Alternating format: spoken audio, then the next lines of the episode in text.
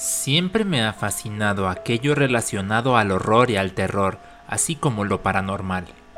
Lo mismo sucede con mi familia y en particular mis hermanos y yo tenemos una afición casi obsesiva con estos temas.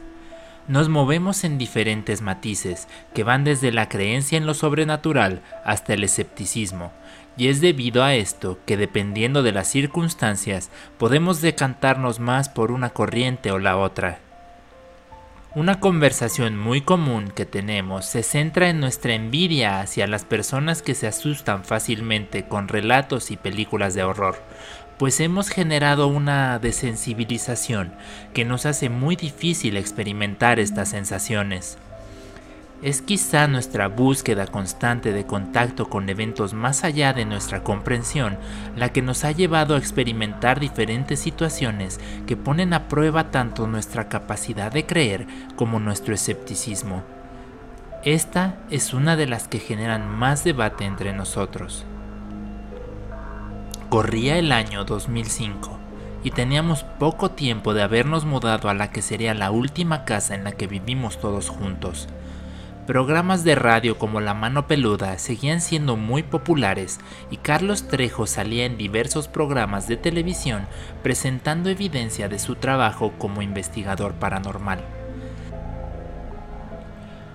Es la combinación de esto, más nuestras propias experiencias en hogares anteriores y una larga tradición de reunirnos con el propósito exclusivo de compartir relatos de horror, que comenzamos a experimentar a nuestro modo con la investigación paranormal. No somos personas de grandes recursos y jóvenes como éramos en ese momento estábamos aún más limitados. Comenzamos con cosas simples que básicamente consistían en analizar las historias familiares que siempre habíamos creído de forma casi dogmática, buscando explicaciones racionales y científicas. Es quizá en este punto donde mis hermanos y yo también definimos con mayor claridad nuestra postura ante estos eventos, la mía más cargada hacia lo escéptico, pero aún con cierta apertura y disposición en creer en algo sobrenatural, la de mi hermano mayor una foto invertida de la mía, en donde hay más disposición a creer, pero siempre bajo un velo de escepticismo, la de mi hermano menor totalmente cargada hacia el escepticismo Independiente a nuestra postura, los tres compartíamos, y seguimos haciéndolo, una afición, como dije, casi obsesiva.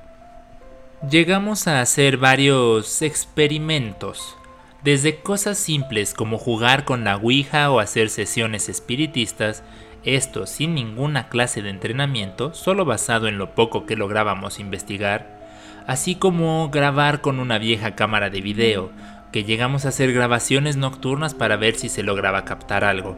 La realidad es que nunca sucedió nada. Había experimentos menos voluntarios. A mi hermano menor le encantaba, y lo sigue haciendo hasta la fecha, preparar escenarios para analizar nuestro comportamiento ante eventos difíciles de explicar.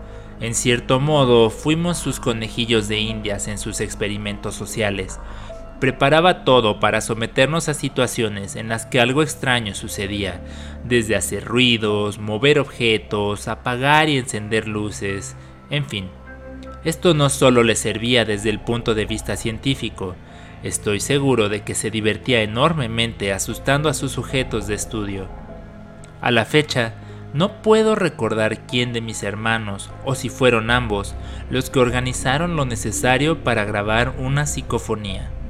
Para quienes no tienen idea de lo que es esto, podríamos definirlo de manera simple como una grabación de sonidos que se generan por espíritus o energías sobrenaturales. Estaban un tanto de moda en esa época y aunque claramente no teníamos el equipo para hacerlo de manera profesional, mis hermanos siempre han sido hábiles e ingeniosos en temas de producción, así que se las arreglaron para sacarle el mejor provecho a los recursos con los que contábamos. Lo más común para una psicofonía es dejar el equipo de grabación activo por largos periodos en lugares donde se cree puede haber fenómenos paranormales, para después escuchar la grabación y analizarla. Colocaron el modesto equipo de grabación en la sala de la casa, en un antiguo y enorme librero que ha estado en mi familia por años y corresponde a un diseño hecho por mi padre. En ese momento el librero probablemente albergaba cientos de libros, por cierto. Iniciaron la grabación y la dejaron ahí, por horas. Para mí, la siguiente noticia fue cuando mi hermano menor, analizando la cinta, lanzó una alarma a toda la familia diciendo que había encontrado algo. Nos reunimos todos en la sala para escuchar la grabación, la cual lamentablemente a la fecha no logramos encontrar y que todo señala a que fui yo quien la extravió además. Tendrán que confiar en nuestra memoria y sé que eso puede restarle cierta validez, sin embargo les aseguro y tienen mi palabra de que esto así lo vivimos. Reunidos, comenzamos a escuchar la cinta. Nuestra casa daba a una avenida muy transitada, así que durante los primeros segundos se escucha el tránsito vehicular. De pronto se escucha el arranque de una motocicleta y el sonido que hace su escape para que en un instante después, con una voz quebrada, gutural y muy grave, se escuchara inequívocamente el nombre Enrique.